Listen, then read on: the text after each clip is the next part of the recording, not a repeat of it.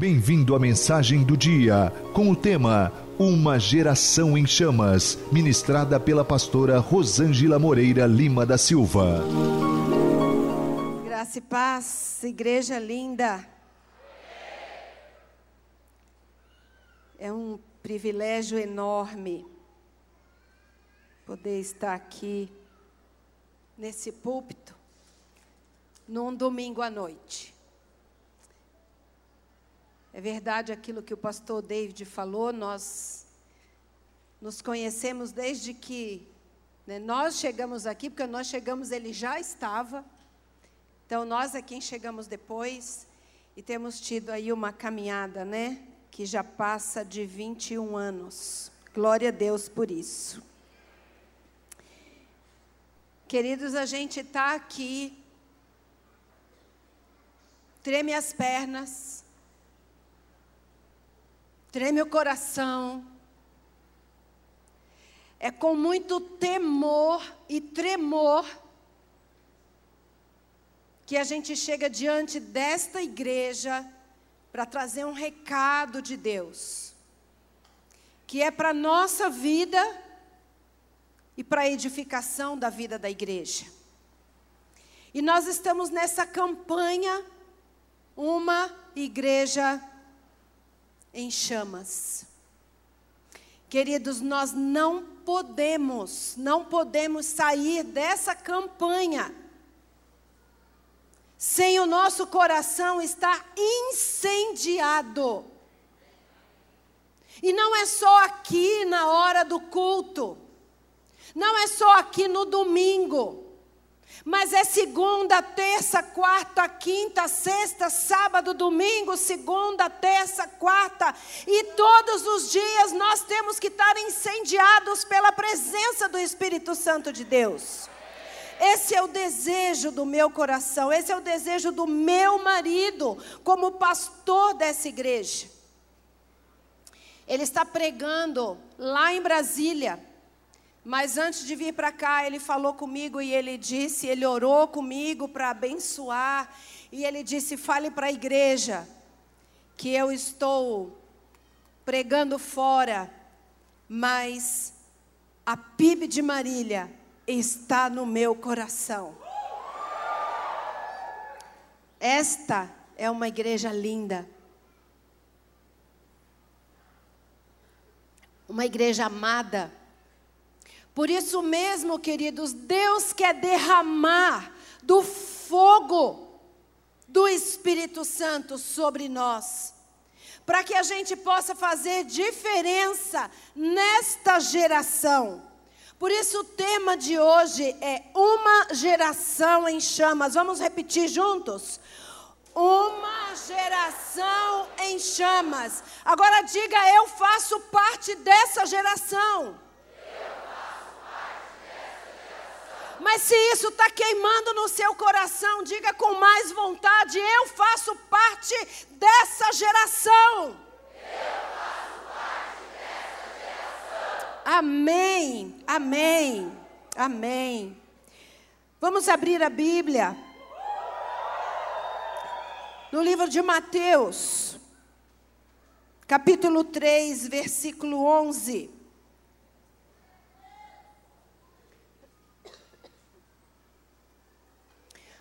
Olha o que está dizendo a palavra: eu os batizo com água para arrependimento, mas depois de mim vem alguém mais poderoso do que eu, tanto que não sou digno nem de levar as suas sandálias. Ele os batizará com o Espírito Santo e com fogo. Olha, queridos, olha o que esse texto está dizendo para nós. João estava preparando o caminho do Senhor, mas ele está dizendo que ele estava batizando só com água. Mas viria aquele que batizaria com fogo, e esse fogo é o fogo do Espírito Santo de Deus que tem que arder no meu e no seu coração.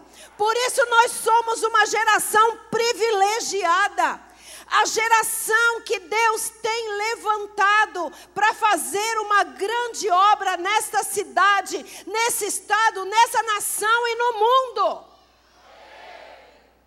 o nosso amado Deus, Ele tem levantado uma geração apaixonada por Ele, por Jesus. Uma geração em chamas para o Senhor na plenitude do poder do Espírito Santo. Uma geração em chamas é aquela geração de discípulos que são possuídos pelo Espírito Santo de Deus. Quem aqui faz parte dessa geração, diga amém. Eu faço parte. Deus está nos chamando. Deus está nos levantando. E não é só para a gente vir aqui no domingo. Não é só para você estar aqui domingo após domingo. O culto é maravilhoso, nós somos edificados, a gente não quer nem ir embora. Mas não é só para isso. Essa chama do Espírito Santo de Deus é para você viver lá fora, é lá no seu trabalho, é lá na sua escola, é lá na sua faculdade, é lá na sua casa, é para os seus familiares que não conhecem Jesus, mas que serão contagiados por esta chama. E por que será que nós falamos tanto de fogo? Por que será que estamos trabalhando todo esse tempo? É porque a Bíblia, a Bíblia nos fala desse fogo, do fogo de Deus, que representa a presença, a glória de Deus. Vamos ver Êxodo capítulo 3, versículo 2, lá no deserto. Olha o que aconteceu lá com Moisés. Ali o anjo do Senhor lhe apareceu numa chama de fogo que saía do meio de uma sarça. Moisés viu que, embora a sarça estivesse em chamas, não era consumida pelo fogo. Queridos, até onde se sabe, fogo queima, fogo machuca. Se você coloca a mão no fogo, ele vai te queimar.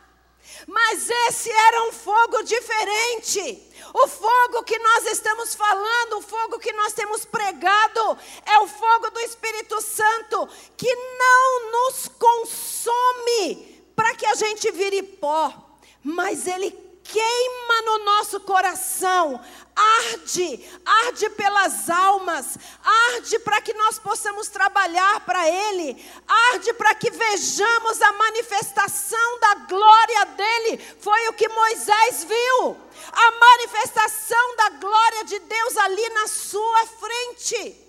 Quando aquela sarça não era consumida, mas o fogo que estava ali era a própria presença de Deus. Ah, queridos, quem gostaria de estar diante de uma sarça dessa? Eu gostaria, mas você pode. Você pode. Não daquela sarça, porque aquele tempo já passou, mas o fogo do Espírito Santo de Deus quer se derramar hoje aqui no nosso meio. Nós podemos ter aqui o fogo de Deus queimando, queimando nos nossos corações.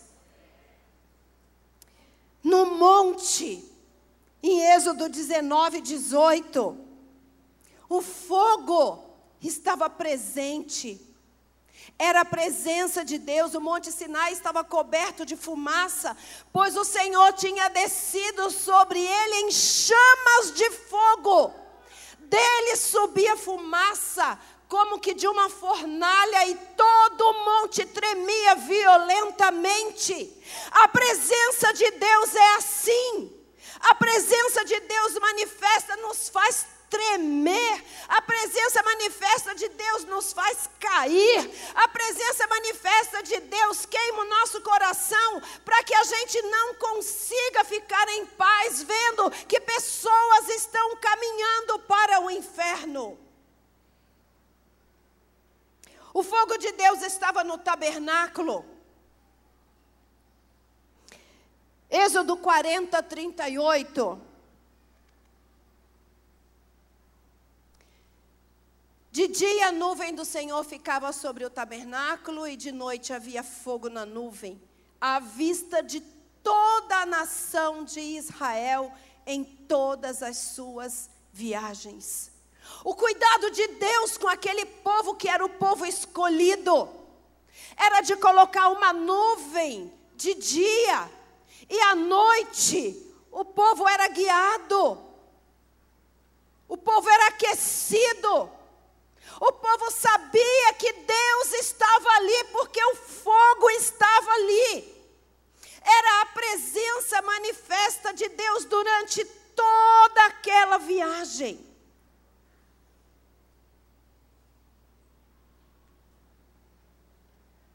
Mas nós temos o fogo no Novo Testamento. Mateus 3,11 nos fala desse fogo agora, falando de Jesus. Eu os batizo com água para arrependimento, mas depois de mim vem alguém poderoso, mais que eu, do texto que nós lemos, não é? De que não sou digno nem de desatar as sandálias dos seus pés numa outra tradução.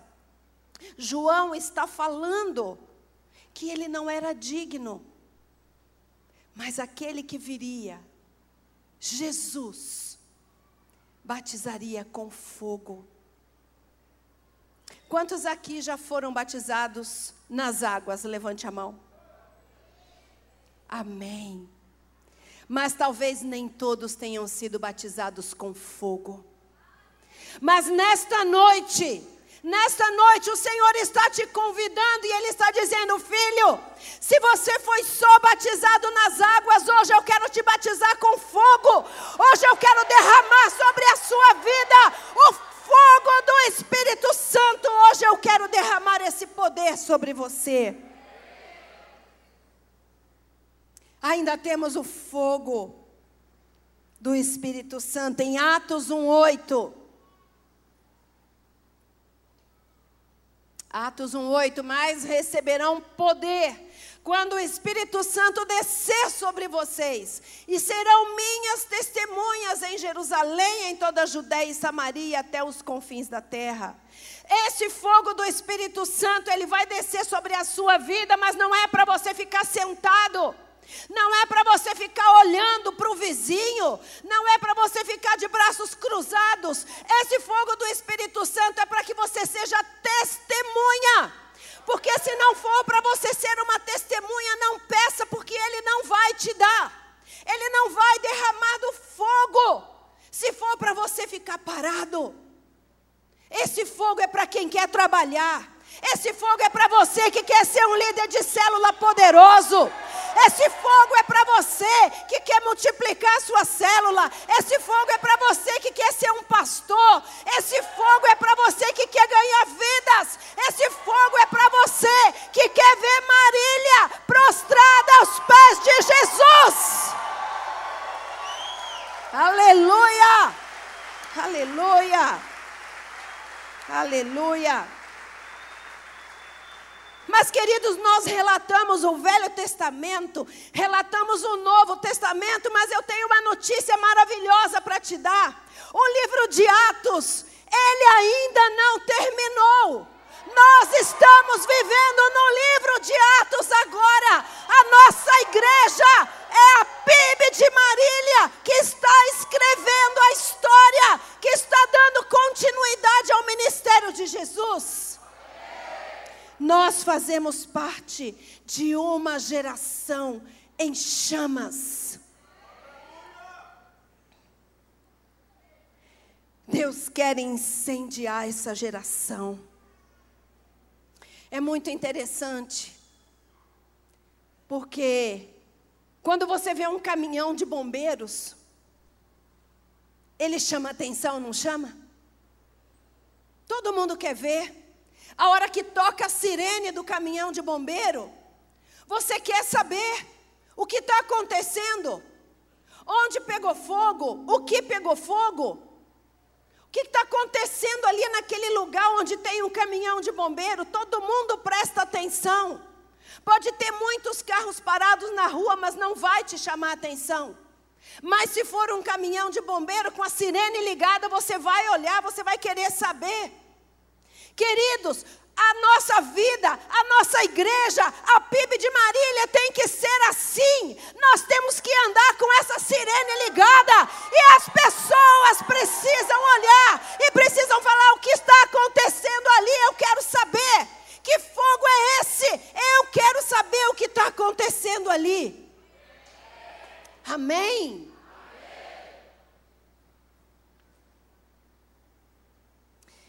Em chamas para Deus é muito mais, muito mais do que ser animado. É muito mais do que só pular. Pular, todo mundo pula. Qualquer um pode pular. Qualquer um pode gritar. Isso não é manifestação da glória de Deus. Também é. Mas não se iluda, querido. Não se iluda. Você pode pular, você pode gritar, e você não ter esse fogo ardendo. Você pode ter uma grande motivação. Mas peça hoje. Diga a Deus: eu quero sim, eu quero pular, eu quero gritar, eu quero fazer piruleta, não importa o que eu vou fazer, mas as pessoas precisam ver que arde dentro de mim esse fogo. Quem tem essa chama não consegue se conter. É impossível é impossível ter a chama do Espírito Santo e ficar calado. É impossível ter a chama do Espírito Santo e não falar de Jesus, não ganhar almas para Ele. É impossível ter a chama do Espírito Santo de Deus queimando e não ser testemunha. Se você fica quietinho lá no seu serviço, se você tem vergonha de falar de Jesus, se você tem vergonha de falar de Jesus lá na sua faculdade, se você tem medo que as pessoas estarão zombando de você, querido, me perdoe, mas você não tem essa chama ardendo no seu coração, porque essa chama, quando arde, joga fora toda vergonha, joga fora todo medo.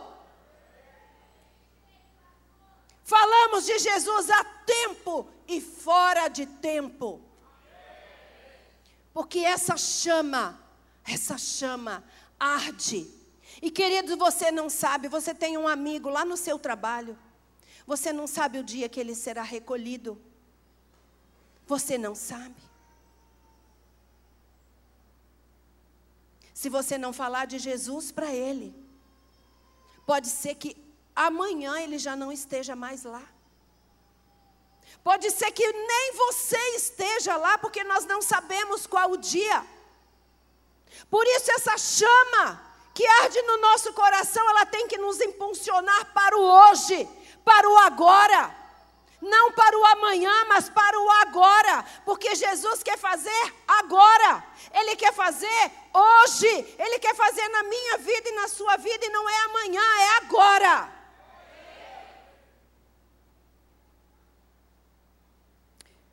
Uma geração em chamas para Deus. Ama a Jesus Cristo como Senhor absoluto de suas vidas. Esse é o ponto de número um. Discípulos que amam a Jesus Cristo como Senhor absoluto. Vamos repetir isso. Discípulos que amam a Jesus Cristo como Senhor absoluto de suas vidas. Alguém que está em chamas por Jesus. Ele ama o Senhor dessa maneira. O que significa para você quando você fala, o Senhor Jesus é o Senhor da minha vida? Qual significado tem para você?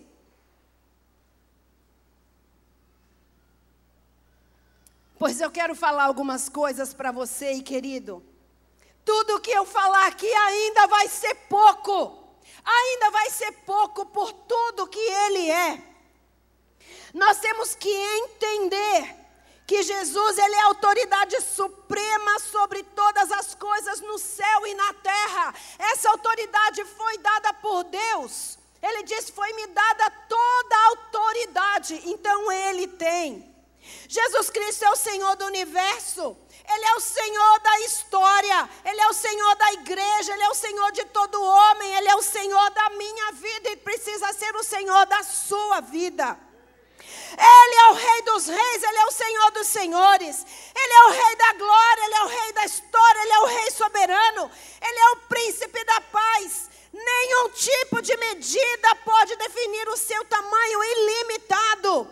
Ele é eternamente poderoso, Ele é imortal e gracioso, Ele é imparcialmente misericordioso, Ele é Filho de Deus, Ele é o Salvador do pecador, Ele é único sem paralelo. Ele é sem precedentes, não houve ninguém antes e não haverá depois. Ai, se eu pudesse se eu tivesse palavras suficientes para descrever, se eu pudesse, o quanto Ele é Senhor. Mas ainda não acabou, ainda não acabou, porque Ele é supremo. Ele é guarda, Ele é guia, Ele cura o doente, Ele liberta o cativo. Ele defende o fraco, Ele é a chave do conhecimento e a fonte da sabedoria. Ele é o caminho, a verdade e a vida, Ele é a vereda da santidade. A sua promessa é certa e a sua luz é sem igual. Seu amor nunca muda. Sua palavra é plena e sua graça é suficiente. Ele nunca vai renunciar e ele nunca vai desistir de mim, ele nunca vai desistir de você. Desde a mais alta das alturas até as profundezas do mar, a criação revela a sua majestade. Ele conhece cada estrela pelo nome. Ele é incrível. De fato, palavras não conseguem fazer justiça de tudo que ele é. Ele é indescritível, ele é incompreensível, ele é invencível, ele é incomparável, ele é imutável. Ele, ele, só ele, Jesus. Ele é o Rei eterno, imortal, invisível, mas real. Ele é autoridade suprema sobre todas as coisas no céu e na terra.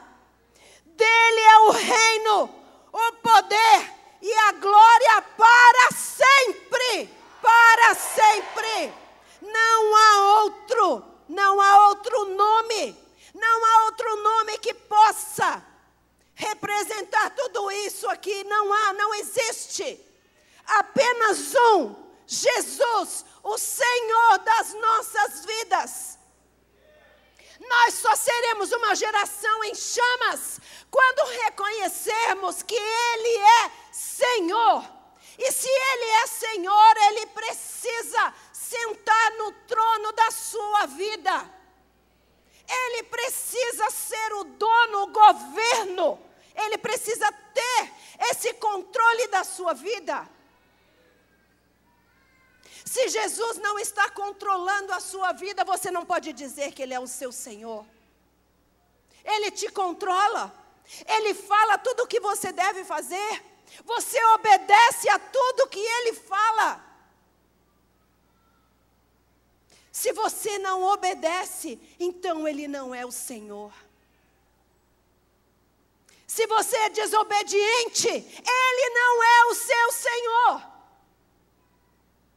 porque os seus atos revelam se Ele é o Senhor da sua vida. Eu gostei muito hoje de manhã, o pastor David deu um exemplo aqui do GPS, eu achei ótimo. Eu achei ótimo. Porque eu faço isso.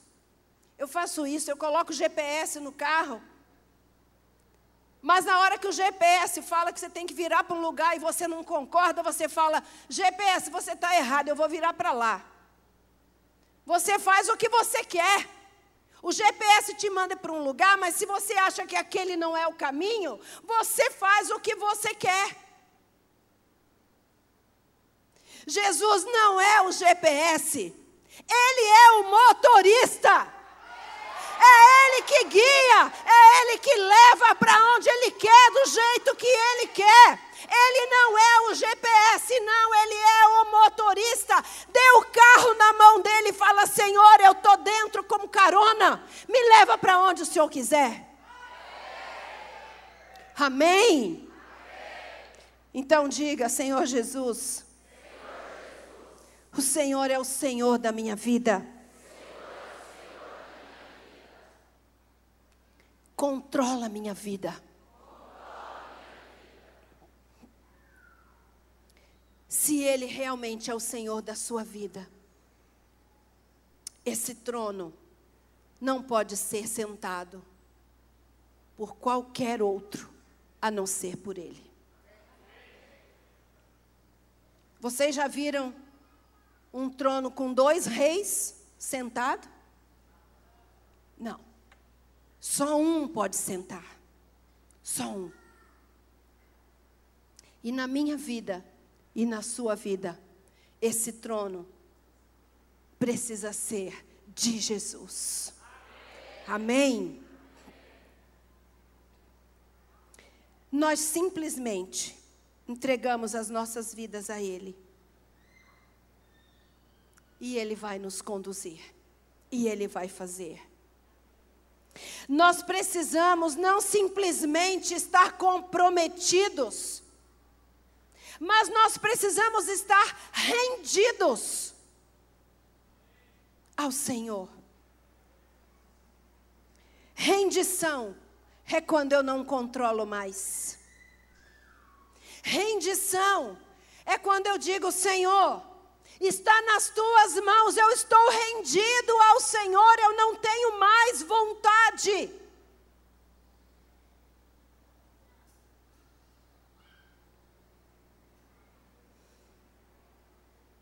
Meus pensamentos, minhas emoções, meus relacionamentos, a minha vida, tudo o que eu faço, desde o amanhecer ao anoitecer, tem sido para a glória dele. Ele tem me direcionado. Ou em algumas coisas que eu faço, eu digo, Deus, espera aí, fica de lado. Agora o controle é meu. Nessa hora, Nessa hora não, essa é a minha hora, é a hora das minhas coisas. Nessa hora o Senhor fica de lado.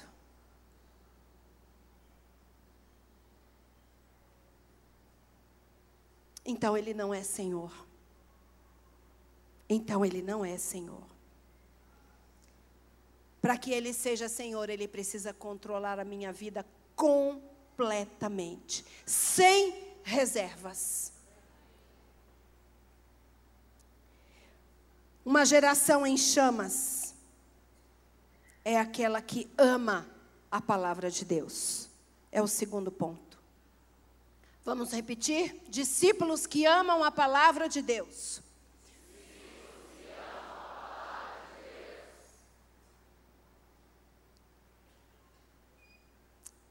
Esse livro não é um livro qualquer. Pegue a sua Bíblia. Levante a sua Bíblia. Agora diga: esse livro, esse livro não, é um livro qualquer. Um livro qualquer. Ele, é Ele é a palavra, a palavra de Deus, Deus para minha vida. Amém. Quando você abre a sua Bíblia, você não está abrindo um jornal, uma revista. Você não está abrindo um livro qualquer. Você está abrindo o livro mais precioso. Porque daqui o Senhor vai falar com você. São as palavras dele para minha vida e para a sua vida. Quando eu abro este livro, Deus vai falar comigo. Deus tem algo a revelar ao meu coração.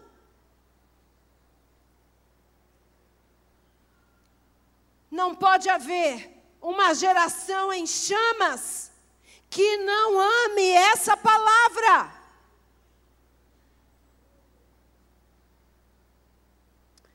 Esse livro não é um livro de ficção, de historinhas. Quando você estiver lendo com seu filho, se é que você o faz, não diga para ele, filho, esse aqui é um livro de historinhas. Não, diga para ele, filho, essa, essa é a palavra de Deus, esta é a Bíblia. E eu vou falar para você, eu vou contar para você histórias de homens que foram usados por Deus, de homens e mulheres que fizeram diferença na história. Não ensine para o seu filho que é um livro qualquer, mas diga para ele: esse livro é a palavra de Deus. Cada vez que você abre esse livro, você precisa ter expectativas do que Deus vai falar com você. Porque ele tem algo novo, mesmo naqueles textos que você já leu muitas e muitas e muitas e muitas vezes. Porque este livro é vivo. Ele é vivo. Cada vez que você lê, Deus vai se revelar a você de uma forma diferente. Quantas mensagens você já ouviu com o mesmo texto, de pastores diferentes ou até dos mesmos pastores, mas cada vez que você ouve, Deus dá uma revelação diferente. Porque esse livro é vivo. E o Espírito Santo de Deus é que fala, o Espírito Santo de Deus é que revela. Então, se você quer ser uma geração em chamas para Deus, você precisa amar este livro, você precisa usar este livro. Isso aqui não é um livro para ficar em cima da mesa aberto, como superstição. Eu vou deixar a Bíblia aberta em cima da mesa. Não, ela precisa estar nas tábuas do teu coração. Ela precisa estar na tua mente.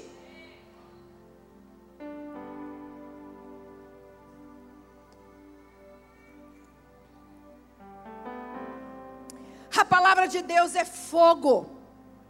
Olha o que está escrito em Jeremias 23, 29.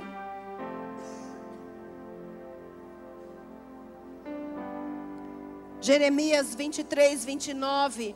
Não é a minha palavra como fogo? Pergunta o Senhor. E como um martelo que despedaça a rocha? É Deus falando, não é a minha palavra como fogo? Então essa palavra precisa queimar no meu coração e no seu coração. A palavra de Deus é luz, é lâmpada Lâmpada para os meus pés é tua palavra e luz para o meu caminho. Querido, quando está escrito na Bíblia que lâmpada para os meus pés é a tua palavra, a Bíblia não está se referindo à lâmpada como nós temos hoje, naquela época não existia lâmpada elétrica.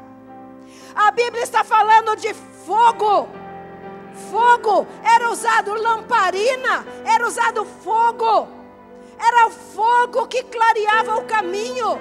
As pessoas não tinham lanterna, elas usavam a lamparina, era fogo, fogo que clareava. A luz era fogo, fogo. A palavra de Deus é a garantia de sucesso. Olha o que diz Josué 1:8.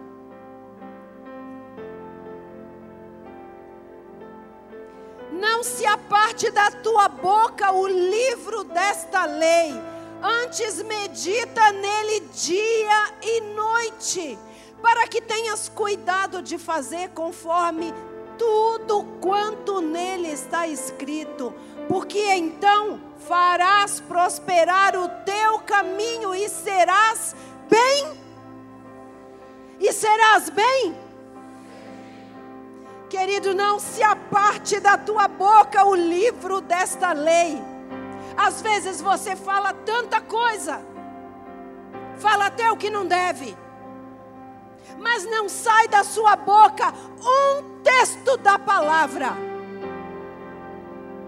Não sai da sua boca um versículo da Bíblia, porque você não sabe, porque você não lê, porque você não estuda essa palavra. E o texto nos diz: não se aparte da tua boca o livro desta lei, mas antes medita de dia e de noite, para que tenhas cuidado de fazer tudo quanto nele está escrito é a nossa, é a nossa regra de fé e prática. Tudo que nós precisamos fazer está nesse livro. Toda a direção para a nossa vida está nesse livro. Tudo o que você precisa fazer está aqui. A resposta de Deus está aqui. O direcionamento de Deus está aqui.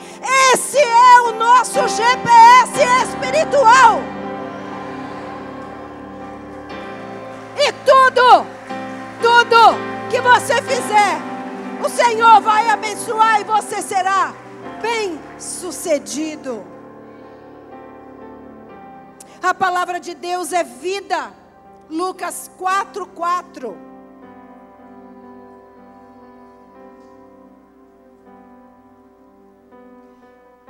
Jesus, porém, respondeu: Está escrito, nem só de pão viverá o homem. Mas de toda palavra.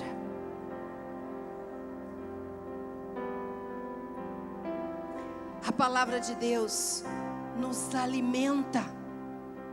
A palavra de Deus nos alimenta. Pastor Fabiano falou no culto das cinco. Nós estamos num jejum e ele disse: se você está com fome, coma a palavra, se alimente dela. Pare de reclamar que eu não posso comer isso, que eu não posso comer aquilo. Ai, pastor, esse jejum está muito puxado, querida, então não faça. Mas se você está fazendo porque você está querendo algo de Deus, que a chama arda no seu coração, coma este livro Coma, coma, coma. A palavra de Deus é arma poderosa. Efésios 6, 17. Ela é a espada. Efésios 6, 17. Tomai também o capacete da salvação e a espada do Espírito, que é a palavra de Deus ela é espada, ela é uma arma poderosa. A palavra de Deus vence a tentação e o pecado. A palavra de Deus revela e ela é centrada em Jesus. O Velho Testamento fala que Jesus virá.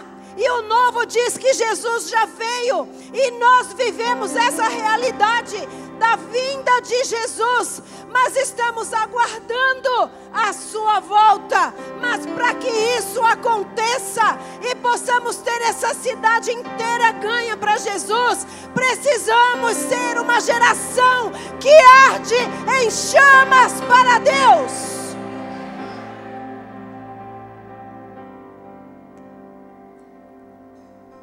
Uma geração em chamas para Deus. Tem discípulos fervorosos na oração. Ponto de número 3. Repita: discípulos fervorosos na oração.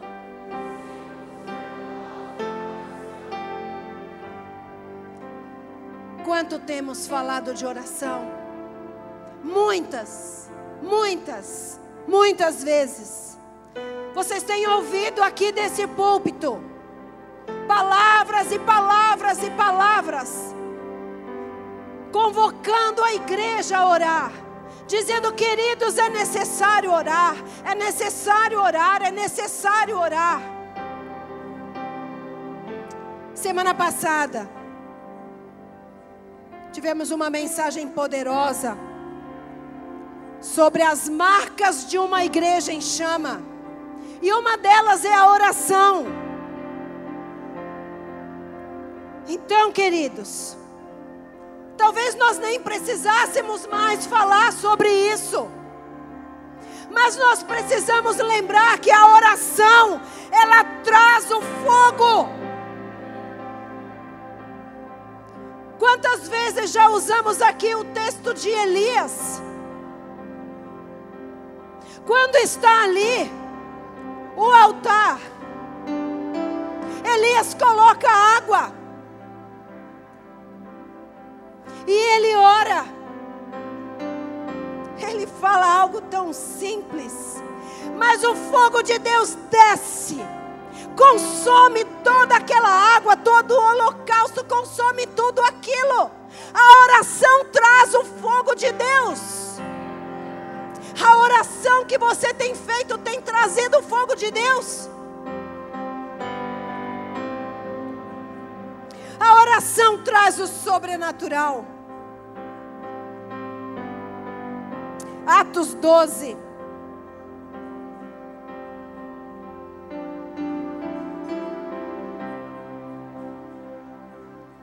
Atos capítulo 12. Por aquele mesmo tempo, Herodes estendeu as mãos sobre alguns dias, sobre alguns da igreja, para os maltratar. Vai prosseguindo. E matou a espada Tiago, irmão de João. Vendo que isso agradava aos judeus, continuou mandando prender também a Pedro. Eram então os dias dos pães asmos. E havendo-o prendido, lançou na prisão, entregando-o a quatro grupos de quatro soldados cada um, para o guardarem, tensionando apresentá-lo ao povo depois da Páscoa. Pedro, pois, estava guardado na prisão, mas a igreja, a igreja, orava com insistência a Deus por ele. E olha o sobrenatural Ora, quando Herodes estava para apresentá-lo nessa mesma noite, estava Pedro dormindo entre dois soldados, acorrentado com duas cadeias, e as sentinelas diante da porta guardavam a prisão. E eis que sobreveio um anjo do Senhor, e uma luz resplandeceu na prisão. E ele, tocando no lado de Pedro, despertou, dizendo: Levanta-te depressa e caíram-lhe das mãos as cadeias. Queridos, eu não vou ler o texto todo porque você conhece esse texto, mas quando nós oramos, o sobrenatural de Deus acontece. Ele estava preso, as cadeias caíram. Enquanto eles estavam lá orando, de repente quem apareceu? Pedro aparece. Eles pensam que é um fantasma. Quem é esse? É Pedro, era o sobrenatural de Deus através da oração do povo que estava ali orando, clamando pela vida de Pedro. A oração traz a cura. A oração traz a revelação de Deus. Olha o que diz Jeremias 33, 3. Todos sabemos esse texto de cor. Clama a mim e responder-te-ei e anunciar-te-ei coisas grandes e ocultas que não sabe. O Senhor está dizendo: clama a mim, clama e eu vou te responder. A coisa mais maravilhosa é saber que quando nós oramos, o Senhor está nos ouvindo. Nós não estamos falando para as paredes, Ele está nos ouvindo. Tem alguém que nos ouve de dia, de noite. Tem alguém que nos ouve 24 horas por dia. Ele nos ouve a todo tempo. Ele nos ouve. E Ele fala: Eu vou te anunciar coisas grandes e ocultas que você não sabe. Há muitas coisas que nós não sabemos, há muitas coisas que nós ainda não experimentamos e precisamos, mas precisamos orar para que essa chama seja derramada sobre nós. Na oração, nós encontramos com Deus. É quando nós falamos com Ele que nós mantemos um relacionamento. Como você quer conhecer a Deus se você não fala com Ele? Para você conhecer, você precisa conversar, você precisa falar, você precisa se relacionar. Ele quer falar com você. Então fale com Ele. Fale com Ele. Os discípulos pediram para Jesus ensiná-los a orar. Não porque eles simplesmente viram Jesus orar. Não era simplesmente por isso. Eles viam sim a todo tempo Jesus orava. Mas não só foi por isso. Porque os fariseus também oravam. Os rabinos oravam. Os religiosos oravam. Mas eles pediram para que Jesus ensinasse, porque eles viram algo diferente na vida de Jesus. Porque a oração que Jesus fazia mostrava a intimidade que ele tinha com o Pai. E os discípulos estavam querendo aprender isso. Era como se eles dissessem: Senhor Jesus, nós queremos também ter essa intimidade. Não simplesmente orar, mas ter intimidade com Ele. Oração não é um ritual. Oração não é uma coisa mecânica. Oração não é uma coisa decorada. Oração não é uma reza que você fica repetindo, repetindo, repetindo a mesma coisa. Oração é aquilo que sai do teu coração. Oração é o anseio do teu coração. É aquilo que arde dentro de você, que você coloca na presença dEle é comunhão íntima, é relacionamento e dependência de Deus o Pai.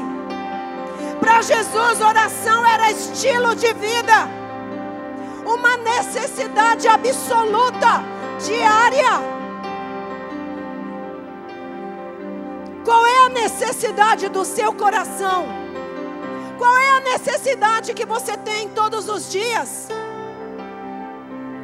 Qual é a sua necessidade quando você levanta? Qual é a primeira coisa que você pensa? Em tomar café? Em ir trabalhar? Em levar os filhos na escola? Qual é a primeira coisa que você faz quando você levanta? Qual é a primeira coisa que passa na sua cabeça? Deveria ser, Pai, esse dia começou porque as tuas misericórdias se renovaram sobre a minha vida. Porque eu poderia não ter amanhecido, mas o Senhor me sustentou. Intimidade com Ele. A oração tem que ser o oxigênio para manter essa chama acesa. Sem oxigênio a chama se apaga. A oração é o oxigênio dessa chama. Uma geração em chamas é uma geração que ora fervorosamente. Quarto ponto. Uma geração em chama é uma geração de discípulos comprometidos com a santidade. Diga comprometidos com a santidade.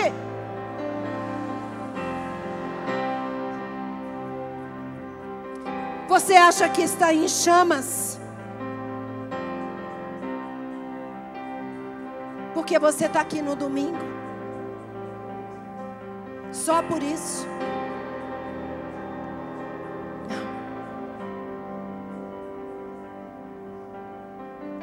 Quando você não está aqui. É quando você está lá fora. É aquilo que você faz quando ninguém está vendo. É aquilo que você faz lá na sua casa. É quando você sai e não tem ninguém perto. Quando não tem nenhum irmão perto. Quando o pastor não está perto. Quando você está sozinho santidade. O Senhor está olhando para você quando você está sozinho e Ele está dizendo: Filho, porque quando você não está com as outras pessoas da igreja, você age diferente?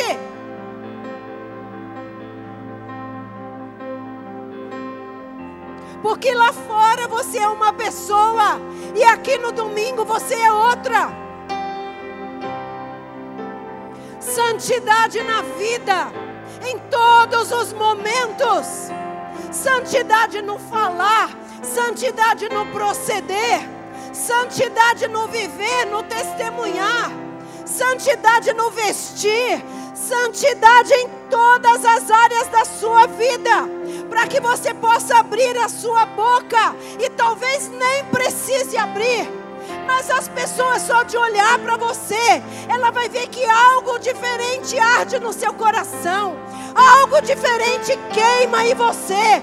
E as pessoas vão querer olhar para você e vão querer saber, assim como aquele carro de bombeiro, o que está acontecendo, porque você é tão diferente. Eu quero isso que você tem. Eu quero ser como você é. Eu quero uma vida como a sua. Eu quero ter uma família como a sua. Eu quero ser um marido como você é. Eu quero ser uma esposa como você é. Santidade no casamento. Santidade nos relacionamentos. Jovens, você não pode ser uma geração em chamas se você está se relacionando sexualmente com a sua namorada, você ainda não se casou, você não está debaixo de bênção para isso. Santidade ao Senhor no seu namoro. Santidade ao Senhor na sua vida, para que o Senhor possa te abençoar, para que você seja próspero, para que você seja um jovem segundo o coração de Deus. Entregue a sua vida a Ele. Diga: Senhor, eu quero ser santo. Eu quero me guardar. Eu não vou me corromper com este mundo. Eu não vou me contaminar com as drogas. Eu não vou me contaminar com a bebida. Eu vou ser diferente. Eu quero ser participante de uma geração em chamas para Deus.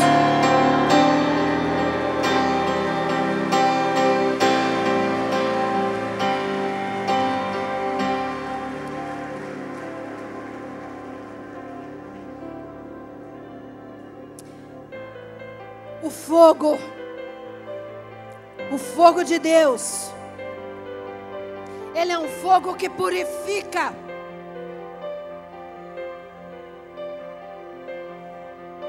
Quando buscamos essa santidade, esse fogo de Deus nos purifica. O fogo tem um poder de purificação. Olha o que diz Zacarias 13, 9.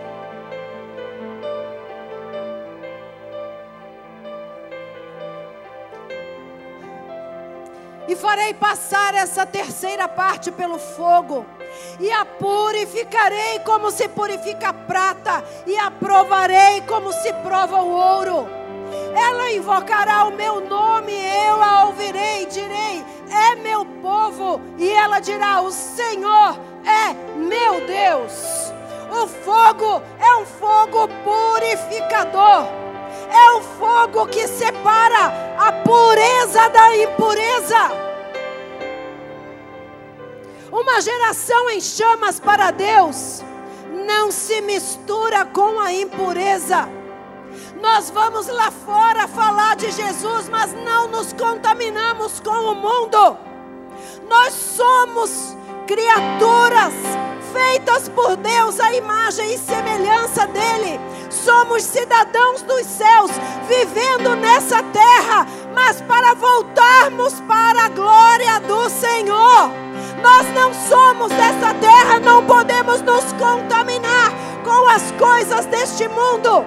Por isso nós precisamos ganhar o mundo, trazer as pessoas que estão lá fora, para que elas conheçam essa chama, essa chama que queima, que arde no nosso coração e nessa geração. Não se corromper com o mundo, Romanos 12, 1 e 2. Rogo-vos, pois, irmãos, pela compaixão de Deus, que apresenteis os vossos corpos como um sacrifício vivo, santo e agradável a Deus, que é o vosso culto racional.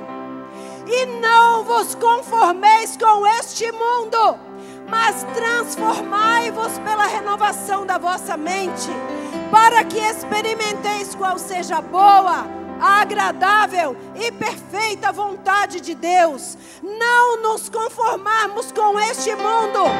Este mundo é mau, é corrupto. As coisas vão completamente fora daquilo que é o propósito de Deus para as nossas vidas, mas nós não podemos nos conformar com este mundo, e nós temos ouvido deste púlpito que nós não estaremos vivenciando esse momento de crise, porque nós conhecemos um Deus provedor, porque nós conhecemos um Deus que pode todas as coisas, e estaremos vivendo o melhor de Deus para esta terra em momento de crise, amém?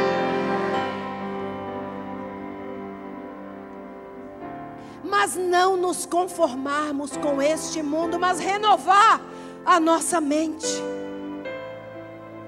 Para que a gente possa experimentar qual é a boa, a agradável e perfeita vontade de Deus. Você sabe qual é a agradável, boa e perfeita vontade de Deus para a sua vida? Você só vai saber quando você tiver intimidade com Ele. Você só vai saber quando você buscá-lo. Você só vai saber quando você estiver próximo dele, para que você possa ouvir o que ele tem a dizer para você.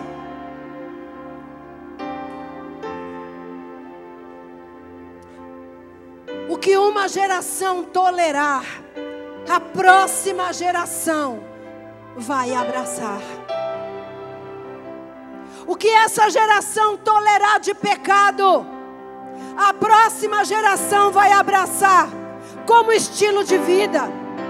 Por isso, falamos de santidade ao Senhor. Por isso falamos de pureza, por isso falamos de uma vida sem contaminação, por isso falamos de uma vida completamente consagrada nas mãos de Deus.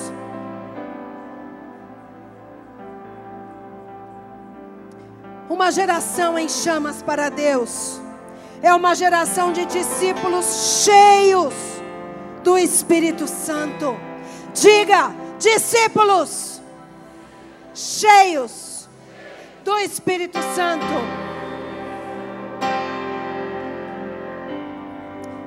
Temos alguns exemplos, como o exemplo de Gideão, de Saul, de Davi, de Paulo. Homens que temos relatos na Bíblia. Homens que receberam o poder do Espírito Santo.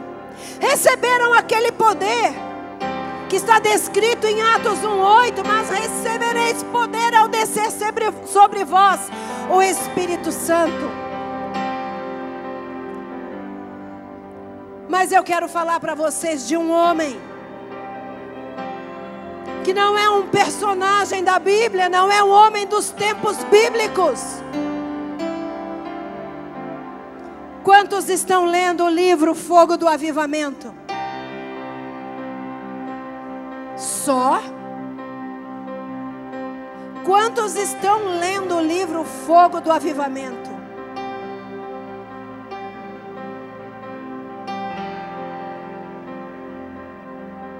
Que pena. Não sabem o que estão perdendo.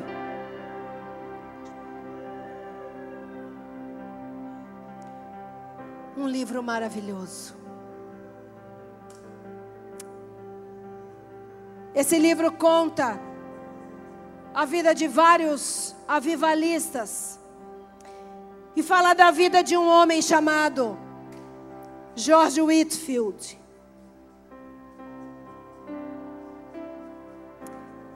Ele começou a pregar. Ele tinha apenas 22 anos. Mas por onde esse jovem passava, ele era a boca de Deus. Ele começou a pregar para um pequeno grupo. No dia seguinte, já eram centenas. No outro dia já eram milhares. A vida dele foi toda, toda para servir a Deus, para pregar o Evangelho.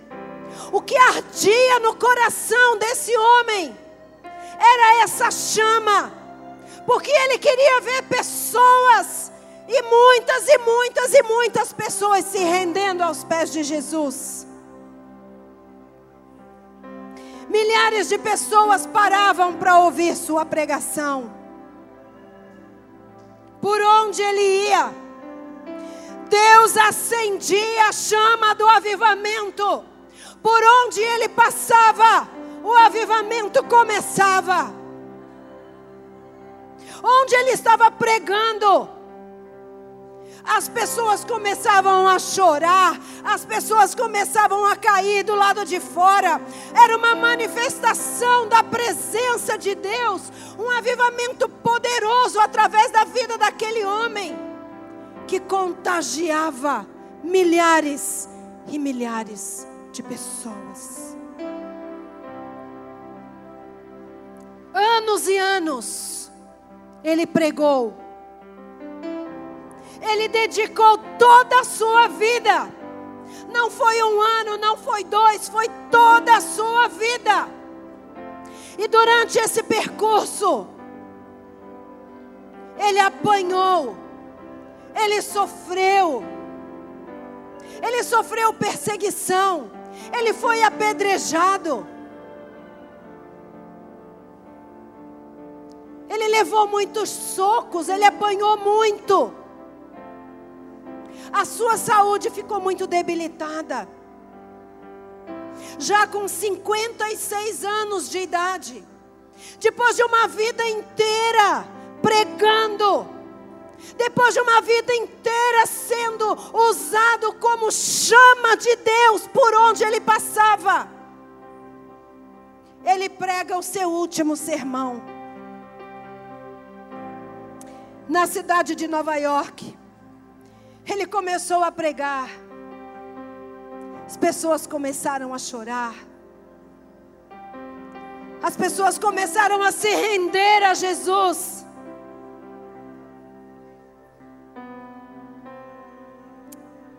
A sua vida inteira ele dedicou a isso. A ser uma centelha que poderia acender a chama do avivamento por onde ele passasse. No seu último sermão, ele já estava muito fraco, muito fraco. Ele estava, já tinha terminado de pregar. Ele subiu para descansar. Acendeu a vela no seu quarto. Quando ele olhou pela janela, viu uma multidão do lado de fora. Aquela multidão estava sedenta, esperando ouvir uma palavra da parte de Deus. aquela chama que ardia no seu coração, apesar da sua debilidade, não tinha se apagado. Ele desce as escadas com muita dificuldade, com aquela vela na mão. E ele prega o seu último sermão, até que aquela vela se apagou. Enquanto aquela vela estava acesa, ele estava pregando. Quando terminou de queimar toda aquela vela, ele terminou o sermão, entrou, foi para o seu quarto, ele não conseguia dormir. Ele se levantou na madrugada e começou a orar, começou a buscar, começou a falar com Deus. Aquilo que era a sua rotina diária.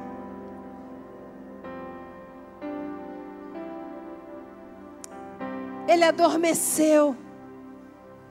Acordou novamente, cinco horas da manhã. Orou novamente adormeceu. E seis horas da manhã ele acordou.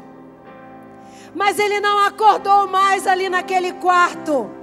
Agora ele acordou na presença dos anjos do Senhor, porque o Senhor o havia recolhido.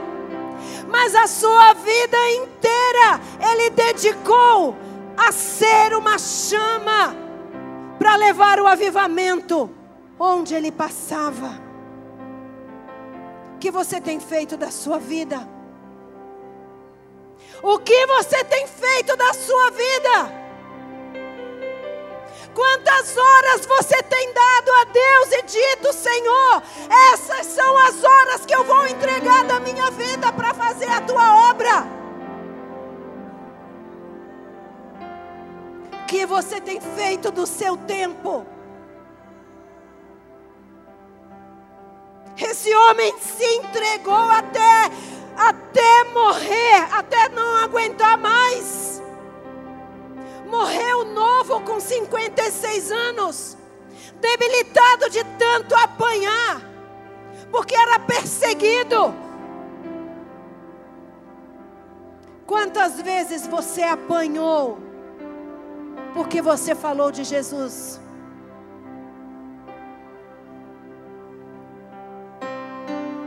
Quantas vezes você foi perseguido? Quantas vezes você foi esmurrado? Porque você estava falando de Jesus.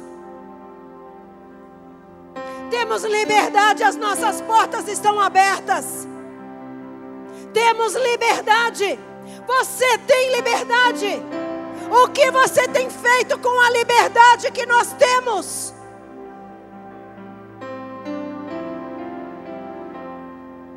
A geração em chamas deve viver assim. Na presença do Espírito Santo de Deus, dizendo: Deus, queima, que o meu coração queime, que esta chama nunca se apague. Eu faço parte dessa geração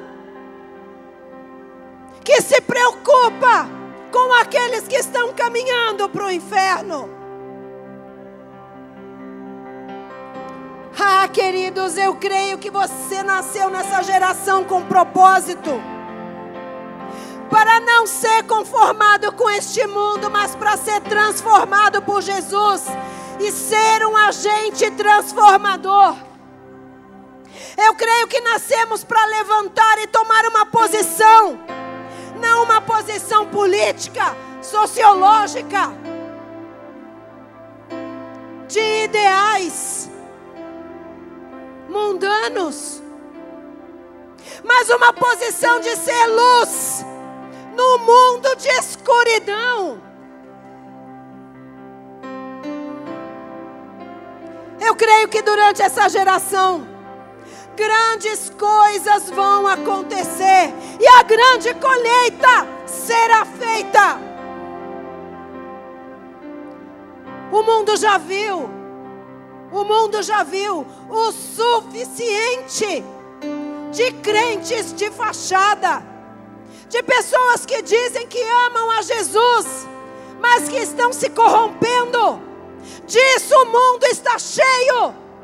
O mundo precisa ver pessoas transformadas verdadeiramente pelo poder do Espírito Santo de Deus. Pessoas que vivem a palavra, pessoas que vivem o que pregam.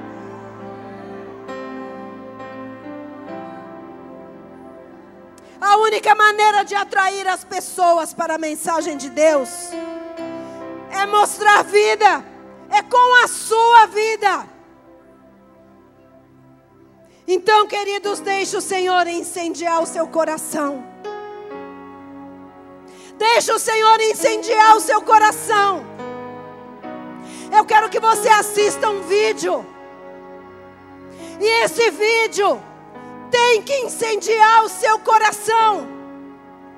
E se é isso que você quer que aconteça, você vai sair do seu lugar e você vai dizer: Eu quero, eu quero ser esta chama.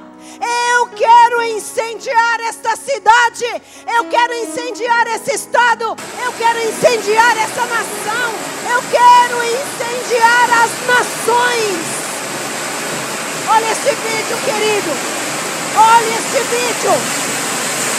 Nós somos isso. Isso é a nossa igreja. Isso é a PIB de Marília pegando fogo. Isso é a PIB de Marília sendo contagiada pelo fogo do Espírito Santo. Essa é a nossa igreja. Quantos fazem parte desse fogo que está consumindo, que está indo um a um, um a um, até consumir por completo? Diga aleluia, eu faço parte disso.